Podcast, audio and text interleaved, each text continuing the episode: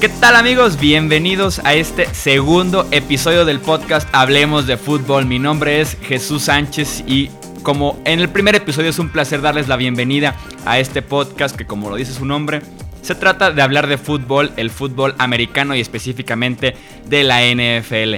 Al igual que en el primer episodio platicaremos temas de la agencia libre, específicamente de los mejores y los peores contratos que se han dado en las ya tres semanas de agencia libre. Todavía le queda mucho tiempo a esta etapa, pero de alguna manera ya se está bajando la actividad ya que los principales agentes libres ya encontraron un nuevo equipo o en su defecto se quedaron con el que tenían la temporada pasada. En los controles de este podcast está nuevamente Edgar Gallardo, productor y amigo de este podcast de Hablemos de Fútbol. Y vamos a iniciar ahora sí en materia de fútbol americano y empezamos a platicar de estos mejores y peores contratos según mi opinión. El primero y que aunque suene extraño y por el jugador que, del que estamos hablando y sobre todo del equipo, que este equipo parece que se dedicó a regarla más que acertar en esta agencia libre, es el contrato que firmó Brian Hoyer para ser coreback de los San Francisco 49ers por dos años y tan solo 12 millones de dólares. Oye, no podrás ser el coreback ideal para tu franquicia, para reconstruirla, como es el caso de San Francisco, pero por lo menos es un coreback titular decente que te pueda ahí sostener la posición durante una o dos temporadas, que es justamente lo que es este contrato. Y San Francisco de esta manera puede desarrollar un coreback que ellos se sientan cómodos, ya sea del draft de este año o del siguiente, teniendo a Brian Hoyer que tiene experiencia como titular en Houston, experiencia como suplente en Nueva Inglaterra, también eh, estuvo jugando en Chicago, así que la experiencia le sobra y de alguna manera es un líder que puede tener un equipo muy joven y que dejó ir a muchas piezas de sus rosters anteriores que los llevaban hasta el Super Bowl incluso. Así que Hoyer en los 49ers me gusta esa opción mientras encuentran un coreback que ya veremos si se animan a jalar el gatillo en el top 5 de este draft de la NFL. Un contrato en esta misma posición que no me gustó para nada fue el de Mike Glennon, firmando con los Chicago Bears por 45 millones de dólares en tres temporadas. Desafortunadamente para la NFL en general este es el precio que tienes que pagar para un quarterback titular, que por eso es que incluso me gustó todavía más el de Hoyer, que apenas está ganando 6 millones anuales. En el caso de Glennon y los Bears son 15 por temporada. Para un quarterback que ha jugado muy poco, que cada año era el rumor de que ahora sí van a cambiar los Buccaneers. Finalmente se hizo agente libre y los Bears parece que se metieron una puja ellos solos. No había realmente ningún otro equipo interesado terminaron dándole 15 millones de dólares a un quarterback que ha tenido muy poca experiencia como titular en la NFL, que es una incógnita hasta cierto punto y que realmente no es tan talentoso como otros quarterbacks que han saltado de ser suplentes a titulares. En este caso Mike Lennon es un quarterback muy alto, con poca movilidad, así que no sé qué tanto pueda ofrecer este quarterback con Chicago, pero ya veremos qué tal le va con los Bears. Manteniéndonos en la tónica de los contratos que no me gustaron en esta agencia libre, está el del fullback Kyle Jusic, que firmó por 4 años y 21 millones de dólares. Vamos a darles aquí como una pausa para recapacitar y que entre bien en la cabeza el hecho de que un fullback está ganando 7 millones anuales. Sí, suena triste y lo que le sigue y por eso San Francisco justamente en este offseason cambiando de, de head coach, cambiando de GM se convirtieron como en la mina de oro de los agentes de jugadores promedio que en San Francisco les dieron muchísimo dinero y uno de ellos fue un, fullback. Ahora sí que quienes decían que la posición se está muriendo, tengan a Kyle Jusic ganando 7 millones anuales más que la, como la mitad o más de la mitad de los corredores titulares en la NFL. Así que fullback, 21 millones de dólares, no sé cómo lo logró, pero felicidades a Jusic y sobre todo a su agente, que es el que realmente ganó en este contrato. Manteniéndonos con los 49ers, otro contrato que no me gustó para nada fue el de Malcolm Smith, el linebacker, que se hizo famoso por ser el MVP del Super Bowl 48 que ganaban los Seahawks en contra de los Broncos. Después se fue a Oakland, donde fue un fiasco y donde la temporada pasada era como la papa, como le dicen aquí en México, de esa defensiva. Literalmente era, la, era buscar a Malcolm Smith, corre hacia su lado. Si está cubriendo a una ala cerrada, lánzasela a él. Si está cubriendo un corredor, ahí tienes la opción para para buscar el pase, así que Malcolm Smith ya se fue de Oakland, se quedó en la bahía, se fue a San Francisco y firmó por 26.5 millones de dólares repartidos en 5 años. Así que San Francisco, gracias por hacer rico a muchos agentes, a muchos jugadores, pero el récord se va a mantener muy similar al de la temporada pasada que creo fue de 2 ganados y 14 perdidos. Así que mucho movimiento, mucho dinero, pero muy poco talento que añadieron a su roster. Pasando a un poco un temas más positivos, vamos con los que me gustaron. Brandon Marshall a los Giants por 2 años y 11 millones de dólares. Esta fue una contratación que se dio incluso antes de que se abriera la agencia libre porque Brandon Marshall al ser cortado por los Jets tenía la opción para firmar con un equipo antes de que iniciara el proceso de la agencia libre como tal, formalmente la agencia libre. Y realmente me gustó que por apenas 5 millones anuales encuentres a un receptor que sí ya supera los 30 años, pero y que, y que no corre tan rápido como antes lo hacía, pero que sigue siendo muy dominante, que sigue teniendo un físico impresionante y que con los Giants les hacía justamente y con los Giants les hacía falta justamente un receptor de su tipo. Tenían ya a Odell Beckham para estirar el campo. Tenían al novato Sterling Shepard para trabajar en el slot, así que hacía falta una presencia importante, un receptor grande que jugara en el otro extremo del Beckham y Brandon Marshall es la opción perfecta. Y sobre todo porque Brandon Marshall siempre termina mal en sus equipos de la NFL, no importa cuándo le hace esto y no importa si lo lees en Denver, en Miami, en Chicago, con los mismos Jets de esta misma ciudad, siempre termina mal. Pero la característica de estos, de estos pleitos que tiene Brandon Marshall es que el primer año siempre es excelente y ya para el segundo o el tercer es cuando se rompe la relación. Así que los Giants por lo menos tienen la presencia de un receptor muy bueno durante un año. Ya al segundo veremos qué tal le va en Nueva York. Otro que me encantó fue el de James Harrison quedándose en Pittsburgh con los Steelers por dos temporadas más y 3.5 millones de dólares. Sí, tiene ya casi 40 años James Harrison y lleva 10 años ya brillando con los Steelers prácticamente. Pero aún así, por más que ya le pese la edad y por más que ya tenga muchos juegos jugados, si ves la defensiva de los Steelers la temporada pasada, durante el inicio de la temporada fue el único jugador que tuvo decente bueno esa defensiva de los Steelers y ya para la segunda mitad que muchos mejoraron, que muchos llevaron su juego a otro nivel, James Harrison seguía siendo de los mejores. Así que puede tener 38, 39 años y Harrison sigue aportando muchísimo a la defensiva de los Steelers. Ya no juega el inicio del, partido, ya solamente se dedica a cerrar el partido desde su posición de outside linebacker. Pero tenerlo a 3.5 millones de dólares por dos años de verdad es una ganga comparado con lo que hacía Jarvis Jones, por lo que hace actualmente Bob Dupree en la misma posición que los Steelers. Ambos tienen como 20 años menos que James Harrison pero él producía 20 veces más que lo que hacía Jarvis Jones, que ya se fue a Arizona, y Bob Dupree, que alcanzó a mejorar al final del año pasado, pero que le falta bastante para llegar al nivel que tiene James Harrison actualmente, a pesar de, de su edad que ya platicábamos. Siguiendo con lo positivo y con los contratos que me gustaron, con los acuerdos que para mí fueron buenos, está el de Chris Baker con los Tampa Bay Buccaneers. El episodio pasado platicamos un poquito acerca de este movimiento que hizo, que hizo Tampa Bay trayendo a Chris Baker y a Deshaun Jackson a la ofensiva, pero específicamente Chris Baker tenerlo a solo 15 millones por tres temporadas, 5 millones anuales, me parece un muy buen salario para un jugador que te va a rendir bastante en el centro de la línea defensiva, sobre todo una línea defensiva que ha acumulado talento importante en los últimos 2-3 años.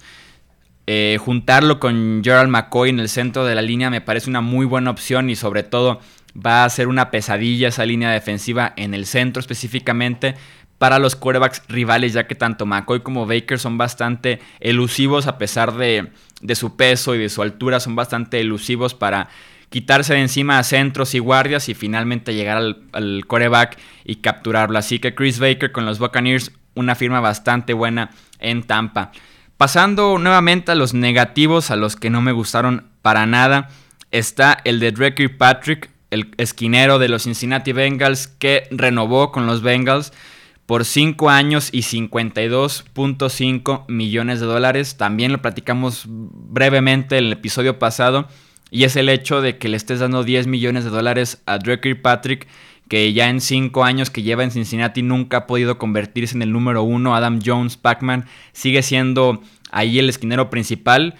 Aún así, Kirkpatrick va a ganar como si fuera un esquinero estelar en la NFL, lo cual no se me hace nada justo, tardó bastante en desarrollarse, finalmente lo hizo y no es tan bueno como se esperaba, ¿no? Ha quedado de ver en Cincinnati, creo que lo va a seguir haciendo sobre todo si se espera que rinda como un esquinero de 10 millones de dólares anuales. En esta misma categoría está la extensión que firmó Jason Pierre-Paul con los Giants, que se queda por 4 años y 62 millones de dólares. Aquí lo rescatable de alguna manera es que Jason Pierre-Paul ya ha jugado dos temporadas completas. Después de volarse ahí dedo y medio el 4 de julio ya del 2015, sí, del 2015, ya lleva dos temporadas con los Giants y sí ha rendido mejor de lo que se esperaba con alguien que tiene una mano y media. Pero aún así ha quedado de ver bastante. En mi opinión, se nota que la mano le hace falta para capturar al coreback, para hacer tacleadas, sobre todo para cerrar el, abrazo que se le da al, corredor o al coreback. Sí siento que hace falta y no lo veo como, como alguien que pueda ganar 15 millones al año. Se me hace de verdad impresionante que se hayan animado. Sobre todo porque lo tenían en la etiqueta de jugador franquicia. Pudo haber jugado un año más con los Giants por esta etiqueta y ya en 2018 vuelves a evaluar si si se debe quedar o no, si lo ves realmente bien para, para seguir jugando en, la NFL, porque la temporada pasada tuvo solamente 7 capturas de coreback, no fue tan efectivo. Y sobre todo porque ya le estás pagando bastante dinero a alguien en su misma posición, como es Oliver Vernon, que fue el agente libre mejor pagado de la temporada pasada. Entonces no sé si sea una muy buena idea invertir tanto en, en dos defensive ends que la temporada pasada creo que, que dejaron bastante que desear con los Giants de Nueva York. Cerrando con las contrataciones que me gustaron en esta agencia libre está la de Don Terry Poe, que se fue a los Atlanta Falcons, los actuales campeones de la Nacional y del Super Bowl si no hubieran dejado una ventaja de 25 puntos, que nunca se les olvide eso, ni los Warriors el 3-1, ni los Indians también en la Serie Mundial. Y eh, Don Terry Pope, un año, 8 millones, es el clásico caso de un jugador que salió al mercado, pensó que iba a recibir bastante, que Esperaba ofertas como la de Brandon Williams con los Ravens, que se quedó por 50 millones de dólares y simplemente no estaba ahí el dinero. Es un caso más de jugadores que esperan bastante de la agencia libre y terminan decepcionados después de recibir ofertas bajas y de alguna manera firman contratos de una temporada para ganar más valor y ahora sí salía a la agencia libre en 2018 con más argumentos, ¿no? Para poder ganar más dinero. Y los Falcons tienen una ganga. Tener a Don Terry Pope por 8 millones de dólares para mí es una ganga, sobre todo si ya tienes a un lado en esa misma posición de defensive tackle a Grady Jarrett, que es especialista en presionar al quarterback. A un lado tienes a Don Terry Pope, que tiene muchísima más masa que Grady Jarrett, tanto en altura como en cuerpo. Entonces tienes el complemento perfecto, en el 1-2, uno que presiona al quarterback como Grady Jarrett y otro que detiene el juego por tierra como Don Pope. Así que Aprovecharon los Falcons el momento que vivió Poe, que no encontró ofertas tan atractivas como quería y un año es bastante buena la renta, 8 millones de dólares por Don Terry Poe. Vamos ya por último con dos más contratos que no me gustaron en esta agencia libre, que los califico como de los peores contratos que se firmaron en este periodo. El primero, y de verdad son los dos más locos, ¿eh? ahora sí que por coincidencia creo que quedaron los dos peores al final. El primero es el de Robert Woods, que se fue a los Rams de Los Ángeles por 5 años y 39 millones de dólares. No sé cómo de verdad Robert Woods está ganando como un receptor número 2 cuando en los Buffalo Bills sí batalló bastante con las lesiones, pero a lo mucho era el 3, a veces el 4. Entonces no sé cómo los Rams prefirieron darle este dinero a él en lugar de dárselo a Kenny Britt. Así que ahora Los Ángeles, si de por sí ya tienen una línea ofensiva terrible, si su quarterback fue el peor de toda la NFL la campaña pasada, si Todd Gurley bajó bastante su nivel, ahora su cuerpo de receptores consiste en Tavon Austin, otro receptor que también le están pagando muchísimo para lo que realmente está haciendo con los Rams. Y Robert Woods, tienes a dos, que, a dos receptores que son dos número dos o incluso un número dos y un número tres. No tienes ya ese receptor principal que sí lo era Kenny Britt. Y entre Tevon Austin y Robert Woods creo que el año pasado anotaron cinco touchdowns solamente. Así que son solo estadísticas, pero sí habla bastante del receptor que sabe meterse a la zona de anotación y que sabe literal anotar y el que se le suele complicar y más bien trabaja en el campo. Rutas cortas, pantallas y eso es lo que es Tavon Austin y eso es lo que es Robert Woods. Así que veremos qué tal la ofensiva de los Rams la temporada próxima. Y por último, el contrato más loco, erróneo y todo lo que grosero y todo lo que quieran decirlo a menos que pertenezcas a la familia de Matt Khalil. Es justamente el contrato que firmó este tackle ofensivo con los Carolina Panthers por 5 años y 55 millones de dólares. Matt Khalil, que en 2015 fue uno de los peores tackles ofensivos de la NFL tackle izquierdo. Venía de una muy buena temporada de novato, un buen segundo año, fue un desastre en 2015. El año pasado se perdió casi toda la temporada por una lesión en la cadera, o creo que fue una cadera y, una rodilla. Algo así se lesionó bastante Matt Khalil el año pasado y no jugó con los Vikings. ¿Y qué lo recibe en la agencia libre? Un contrato de 55 millones de dólares, 11 millones anuales. Gana como uno de los mejores tackles izquierdos de la NFL. Y los Panthers sí tienen fama de ser buenos entrenando alineados ofensivos. Ahí está, de hecho, el hermano de Matt Khalil. Es el centro de los Panthers. Entonces, de alguna manera tienen argumentos para que mejore juntándolo con su hermano y con el staff de línea ofensiva en Carolina. Pero Matt Khalil no sé si tenga solución. Después de verlo con los Vikings los últimos 2, 3 años, no sé si sea la solución que esperan y sobre todo un precio tan, pero tan alto que pagaron por él 55 millones de dólares por si no les quedó claro, eso es lo que está ganando Matt Khalil las próximas cinco temporadas. Ya quisiéramos ganar en Hablemos de Fútbol ese dinero, ¿no?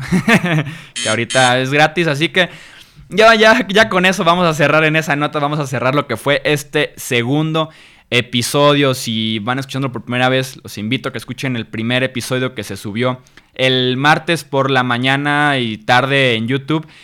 Y hablando de plataformas, recuerden que los, nos pueden escuchar en iTunes, en SoundCloud y en Stitcher, solamente audio.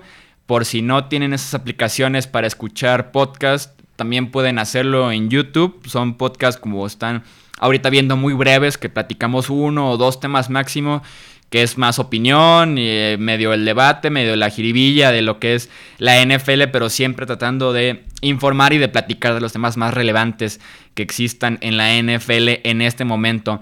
Yo soy Jesús Sánchez, gracias por escuchar este segundo episodio de Hablemos de Fútbol. Recuerden que pueden seguirme en mis redes sociales como arroba Chuy Sánchez-bajo en Twitter y en Facebook en Jesús Sánchez guion deportes. Ahí estaremos platicando de más noticias, más análisis, más opinión. En Facebook incluso es un poco más extensas las opiniones que, escribo ahí. Trato de hacerlo cada día, a veces no da el tiempo. Pero si no, tendremos también ya este espacio de Hablemos de Fútbol, este podcast que esperemos siga creciendo. Recuerden suscribirse en cada plataforma que ustedes prefieran para escuchar este podcast y recibir la notificación del siguiente episodio que se publicará cada martes y cada viernes de la semana. Así que nos escuchamos en el siguiente episodio. Esto fue Hablemos de Fútbol. Yo soy Jesús Sánchez. Hasta la próxima.